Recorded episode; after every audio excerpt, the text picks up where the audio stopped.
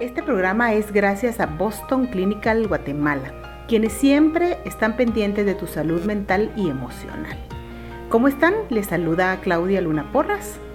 A raíz de la crisis por el COVID-19, nos hemos tenido que regir a las normativas que las autoridades nos solicitan. Una de ellas es la famosa cuarentena. Si bien es cierto, todos están apostando a la convivencia con nuestras familias, a realizar actividades entretenidas, a compartir las tareas del hogar, en fin. Todo para salir adelante de esta problemática mundial. Ahora bien, yo me pregunto, ¿la cuarentena une o puede separar a las parejas?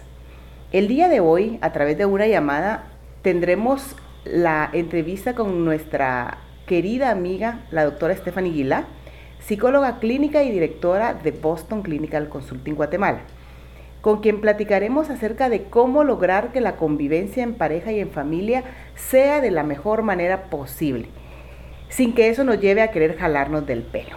Buenos días, mi querida Stephanie, ¿cómo estás?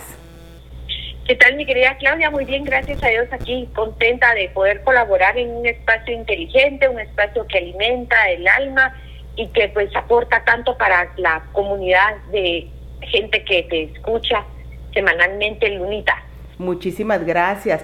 A ver, vamos a comenzar. ¿Qué, es lo que piensas tú acerca de esta cuarentena? ¿Cómo las parejas em, que no han estado acostumbradas a convivir tanto tiempo juntos, porque la verdad es increíble decirlo, pero es una verdad total. Hay parejas que viven de una manera rutinaria, es decir, que em, se ven en las mañanas o cuando el esposo o la esposa regresa en la noche otros pues que dicen que lo hacen por los hijos, ya sabemos tantas cosas que se dicen al respecto. ¿Qué piensas tú eh, en relación a todo esto de cómo, eh, que si esta cuarentena puede unir o puede terminar de separar a las parejas? Bueno, primero a mí me gustaría empezar hablando un poquito sobre el tema de lo que son las parejas en sí, de la dinámica que resulta ser tan compleja en un momento dado, y después eh, cómo este evento cultural, social, mejor dicho, esta pandemia mundial puede llegar a exacerbar los síntomas que en algún momento por la fuga geográfica se disipan, ¿verdad? Claro. Y resulta ser que la relación de pareja es, es la relación más compleja que existe, porque en realidad ahí tenés involucrado una serie de de elementos y de variables que afectan directamente en, en, la dinámica. Por ejemplo, eh, tienen que ser amigos, son amantes, son socios, ven una parte económica, son padres, en algunos casos pues compañeros de trabajo. Entonces, todas estas, todos estos espacios que se van compartiendo, hay definitivamente una, una lucha de poder y dos cerebros completamente diferentes, porque el cerebro del hombre y la mujer son completamente diferentes, así como existe el órgano reproductor de la mujer y del hombre que son diferentes, son complementarios, pues lo mismo pasa con los cerebros. O sea, uno mira la anatomía del cerebro masculino y femenino y en apariencia se ven iguales, pero realmente no, no somos iguales. Nuestros cerebros son totalmente diferentes, los hombres ven a las mujeres sumamente complicadas y las mujeres con el respeto del hombre, miran a los hombres como babosos. Como diría en mi pueblo, babosos. Porque a veces los hombres no logran ver lo que la mujer ve y a veces la mujer pretende que el hombre adivine, etcétera, etcétera. Entonces, es todo esto va eh, haciendo que, que, sea más complejo. la pareja sea sumamente complejo. Claro. ¿Verdad? Entonces, ahora bien, con, con el tema del COVID, imaginémonos pues, o sea, eh, pongámonos en el contexto de una familia tradicional guatemalteca que está viviendo la posibilidad de un, de un despido, la posibilidad de un contagio. Claro. Eh, a esto tenemos que sumarle, bueno, que tal vez están ya sin generar mayor ingreso, en otros casos pues con medio salario. Entonces, a esto le aunamos la carga económica y la salud. Sí, definitivamente. Ajá, dime, dime, dime. No, definitivamente te digo que es tan cierto porque eh, eh, empezando por lo que tú decías de, de las, las, diferencias que hay entre, entre hombre y mujer, agregándole eh, todo esto, todas estas eh, situaciones que están pasando hacen como más estresante el, momento y esa convivencia eh, se vuelve de esa forma, esa convivencia está como, como al borde de tantas, tantas circunstancias que pueden llevar a, a tener como un problema adicional, ¿no? Así es, y es que recordemos que la dinámica natural, o sea, sabemos que hay excepciones, pero lo habitual es que el hombre huye y la mujer lo persigue. Entonces es el hombre el que busca de alguna manera, si hay alguna dificultad, hay algún enfrentamiento, el hombre casi siempre está buscando disipar esta, esta dificultad a través de una fuga geográfica, eh, jugando Nintendo, tomándose los tragos, eh, saliendo aunque sea a comprar el pan, en otros casos pues me voy con mi mamá, ¿verdad? Eh, están las están las parrandas, etcétera. ¿verdad? Y por el otro lado, la mujer, que es, eh, parece la ¿verdad? La mujer siempre anda detrás y pues hablemos, hablemos, hablemos, resolvamos. En un momento dado pueden generar muchísima fricción. Entonces ahora la pregunta es, ¿a dónde están yendo los otros? ¿Para dónde se van? Sí, no, si con no pueden salir. Claro, e, e, es, que ahí es, el, es, es, un punto bien importante porque todo lo que tú acabas de mencionar es algo que puede pasar en el día a día antes de, todo esto que nos está eh, pasando, esta pandemia, el hombre, pues, como decís tú, ¿verdad? Huye, sale, se desconecta de alguna manera, em, pero en este caso, que la situación nos, conlleva a tener que estar juntos todos en un mismo lugar, eh, lo único que le queda al hombre, como decís tú, es salir eh, e ir a la tienda, al supermercado, a comprar algo, o sea, tratar de que su mente eh, se disipe un poco, ¿verdad? Porque si ya, imagínate las parejas que de por sí ya tenían algunos conflictos, que no se llevaban bien, porque eso es una parte eh, fundamental en todo esto, porque como bien dijiste tú, todo lo que, lo que debe ser una pareja, lo que normalmente debería ser para, para tener una, una eh, convivencia sana y feliz, pero si le agregamos que hay parejas que realmente ya antes de esto eh, su, su, convivencia era eh, complicada. Imagínate qué hacen en este momento y, a eso le, agregas que ahí están los hijos o que puede estar eh, los suegros de cualquier lado. Entonces se, se vuelve complejo, ¿no? Sumamente complejo y la mujer esperando siempre que el hombre tome la iniciativa en las, los quehaceres de la casa. Obviamente estamos hablando de los modelos tradicionales guatemaltecos. Sabemos que hay excepciones y me disculpo porque van a haber casos que no se van a sentir identificados porque van a decir, ay no, mi marido es un santo y él lava, plancha y hace la cocina. Pero eso es una rareza de la naturaleza. Lo habitual es es esta dinámica en la que yo ahorita me estoy tratando de enfocar para poder llegar a la mayor parte de la gente y en la cual definitivamente pues la mujer está siempre eh, ante la espera de que el hombre cumpla con, tenga la iniciativa, pero es que ¿por qué no se le ocurre? No señoras, es que, es que no se le va a ocurrir. Está esa parte de quiero que tenga la iniciativa y está la otra postura de la mujer que es la que persigue, ¿verdad? La que persigue y anda detrás y porque no me ayudas, porque no recoges la ropa, porque no haces la cama, ayúdame, yo estoy cansada, yo también aquí estoy aportando, etcétera, etcétera, etcétera. Y, otra cosa, ay, perdón que te interrumpa, otra, otra cosa eh, que también eh, es importante, porque estamos ahorita hablando como la parte de, como bien dijiste tú, ¿verdad? El hombre que no todos los casos son iguales, no todos los hombres son así. Yo he conocido y conozco a varios hombres que realmente eh, son muy colaboradores en su hogar, pero también tomemos en cuenta otra cosa, hay mujeres que como su día a día es ir a trabajar fuera del hogar, tienen una empleada en la casa, tampoco están tan acostumbradas a estar todo el tiempo con los hijos y el esposo, eh, este, porque también hay mujeres así, hay mujeres que se sienten como león enjaulado, eh, no, no logran como, como, como saber manejar esa situación, eh, más las hormonas y tantas cosas que pueden pasar, porque también existe ese caso, está como las dos partes, ¿verdad? La parte del hombre que acaba de mencionar, que no son todos, volvemos a aclarar, pero también está la parte de la mujer que está acostumbrada a, mm, salir y trabajar y cuando llega, pues solo está pendiente de los hijos, tal vez por teléfono, eh, llega a la casa y pues ya está quien la, está su empleada que la atiende, todo lo demás, pero en este caso eh, muchos hogares se han visto en la necesidad ni siquiera de contar con la empleada. Entonces nos toca como a todos colaborar en las tareas del hogar, pero también hay mujeres que, que, ven ese, ese punto, que, que les es complicado por lo mismo, ¿no? Correcto. Mire, eh, estos espacios que al final estamos compartiendo para personas que tienden a ser sumamente evasivas, sea hombre o mujer, resulta sumamente complicado porque son horas de horas de horas en las que realmente tú tienes que convivir con los tuyos, conectar. Hay gente que nunca ha conectado, realmente que sus conversaciones son, son muy básicas, ya comiste, ya desayunaste, si bien te va, y cada quien come en sus cuartos, eh, eh, cada quien por su lado de su celular y, y, cada quien por su lado, ¿verdad? Entonces, obviamente, esto es una etapa retadora para, la, para muchas familias en general y para la humanidad, porque el coronavirus lo que nos está llevando es a un nuevo nivel de conciencia en el cual tenemos que pensar en todos, en nosotros, pero también en todos, en ser precavidos, prevenidos, pero al mismo tiempo en reconectar, en no huir, sino que estar aquí y ahora, que es una de las cosas más eh, complejas que en un momento dado puede existir.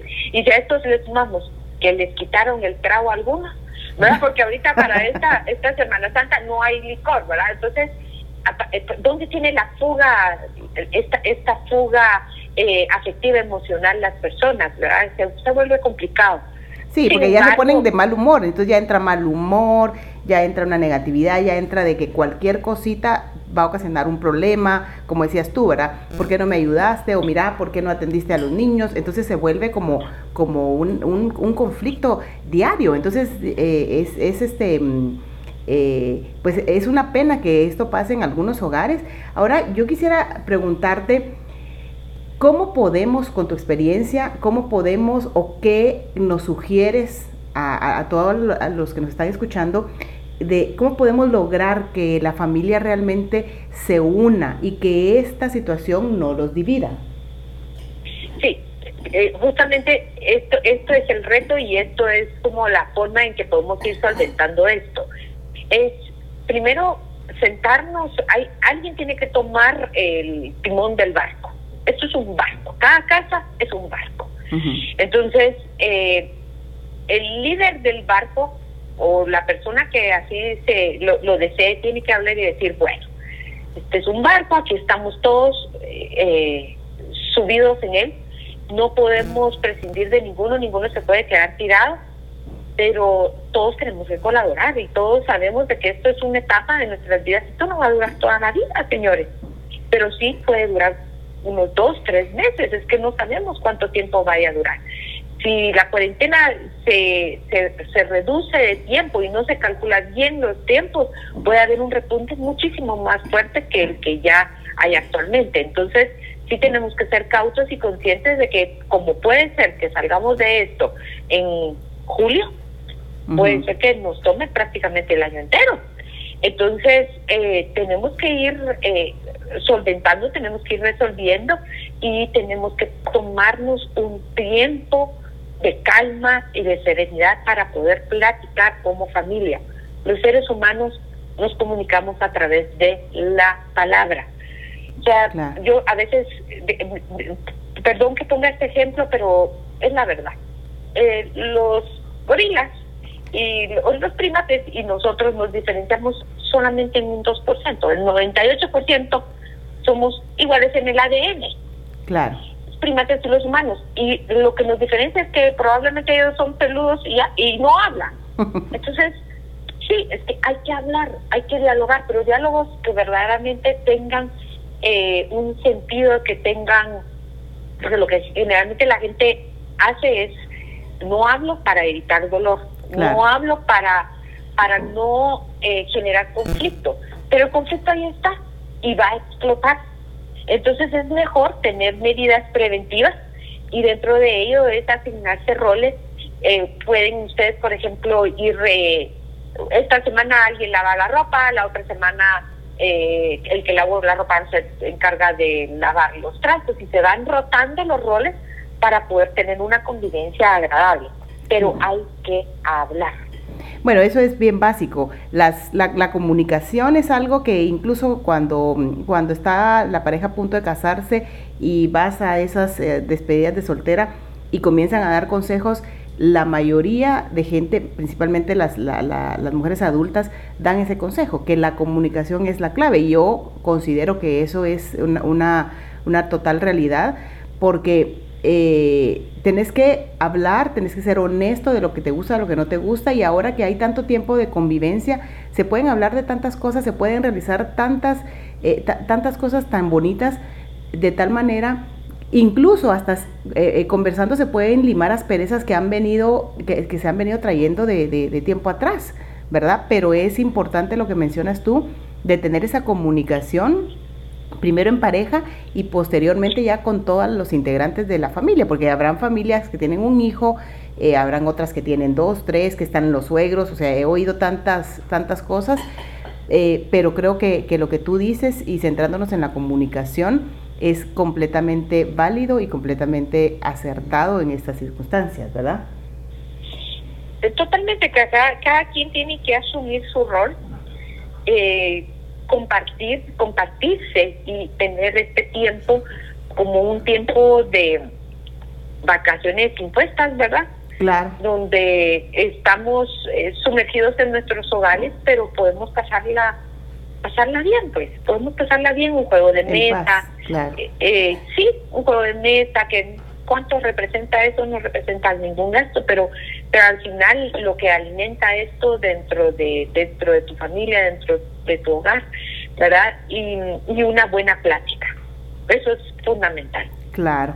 Ahora, por último, eh, mi querida Stephanie, ¿Algún consejo? Ya nos hablaste de, varias cosas, ya eh, eh, entraste de lleno en la comunicación, eso es vital, pero por ejemplo para aquellas familias, aquellas parejas que de verdad sienten que ya, ya se sienten que se están ahogando, que ya no pueden más, ¿algún consejo que tú, eh, que eres la experta, puedes darnos para esas parejas que están en esa situación, porque nos escucha tanta gente, habrán parejas que dicen, no, pues aquí estamos re bien, estamos manejándolo bien, habrán otra parte que no encuentran una salida, que no encuentran, eh, que muchas veces se escucha, es que ella no me escucha o él no me escucha, y tienen problema de comunicación de hecho. ¿Algún consejo que puedas dar para que aprovechen y que, que realmente logren tener paz durante esta cuarentena que como bien dijiste tú puede durar un par de meses o puede durar mucho o lo que falta del año? Sí, mire, el, el principal consejo es tener un espacio de calma, o sea, calma, calma. Eh, eh, tenemos que tomar, hacer como un time out, hacer un tiempo fuera para realmente darnos cuenta de qué es lo que está pasando. A veces un silencio y poderme comunicar conmigo misma para poder comunicarme con mi, mi cercano es muy, muy, muy valioso, ¿verdad? Porque si yo mismo no sé y yo estoy sumergido en un torrente de, em, emotivo y de angustia y de miedo, es poco probable que yo vaya a poderme comunicar de la manera correcta. Entonces, lo primero que tengo que hacer es tomarme un tiempo, pensar bien qué es lo que me está pasando, podemos incluso anotarlo y, y, y ya con esto vamos a ir viendo que muchas de nuestras eh, de nuestras angustias son ideas irracionales. O sea, realmente el ser humano ha estado inmerso eh, en pandemia y esta no es la primera ni la última que vamos a sobrevivir. Vamos a salir adelante, vamos a lograrlo eh, tomando las medidas de precaución que tenemos que tomar y aquí lo que no te hunde te hace más fuerte, lo que no te mata te hace más fuerte y de eso se trata. Que ante esta crisis las familias, las personas nos unamos, seamos más fuertes, mucho más adaptables, porque recuerden que esto es pura ley darwiniana, ¿verdad? Solo el más apto eh, sobrevive. ¿Y apto qué significa? Es el que se adapta. Entonces tenemos que adaptarnos, tenemos que salir adelante. Eh, tomémonos un tiempo eh, en individual y luego tomémonos un tiempo en pareja y después un tiempo en familia. Entonces se hace como que si fuera una bomba expansiva, donde uno tiene que hacer un inventario de qué es lo que realmente le angustia, le preocupa y luego das cuenta que muchas de las cosas pues no son tan, tan, tan eh, de afligirse y luego pues comunicarlo con nuestra pareja, ver también qué es lo que esta persona piensa y siente y llegar a un pacto para que la familia pueda transitar esta crisis de la mejor manera. Claro. ¿Verdad? Me parece Y si no logran, busquen ayuda. Miren, hay terapias en línea, hay terapias gratuitas, aprovechen, aprovechen que existen profesionales que a veces con una cosita, a veces son, hay, hay, hay diferencias entre las parejas que son cosas tan mínimas, pero tan pequeñas que realmente con, que cuando uno está metido en algo uno no puede ver tan fácilmente las cosas, pero de afuera es muy fácil ver, ¿verdad? Entonces, busquen ayuda cuando ya realmente no logren encontrar una salida. Así es, pues bueno, te agradezco muchísimo de verdad tu tiempo, muchísimas gracias por, por recibir la, la llamada, pues, porque a raíz precisamente de esta situación, pues no pudimos realizarte la entrevista mm, eh, face to face, ¿verdad? Pero eh, estoy muy contenta de verdad de, haberte tenido el día de hoy en el programa. Y por último, eh, pues tú eres una de las personas, tú, tú, eh, tú tienes em, tus terapias en línea. no sé si quieres brindar algún teléfono en el cual te puedan contactar si alguien necesita realmente ayuda profesional que tú quieras brindar tu teléfono. Con muchísimo gusto. Es 4214-2077, la línea donde ustedes pueden eh, solicitar su cita. Eh, estamos 24-7 a la orden de la población guatemalteca. Estamos para servirles y eh, busquen ayuda realmente si realmente no logran eh, resolver. ¿verdad? Perfecto. Pues ya escucharon amigos. Muchísimas gracias nuevamente Stephanie. Esperamos que este programa haya sido de ayuda, haya sido un programa que realmente los llene, porque de eso se tratan estos episodios que, em, que como bien dice el nombre, resiste, no pasa nada, porque muchas veces nos ahogamos, como decimos, en un vaso de agua, cuando realmente... Eh, tenemos a, nuestra, a nuestro alcance todas las herramientas y las posibilidades para salir adelante. Así es que los esperamos el próximo lunes en un episodio más, también con temas súper interesantes. Y nuevamente agradecemos muchísimo el apoyo de Boston Clinical Consulting para que estos episodios se lleven a cabo. Muchísimas gracias Stephanie y seguimos platicando. Un abrazo. Un abrazo Claudia, que estés muy bien. Muchas gracias. Chao.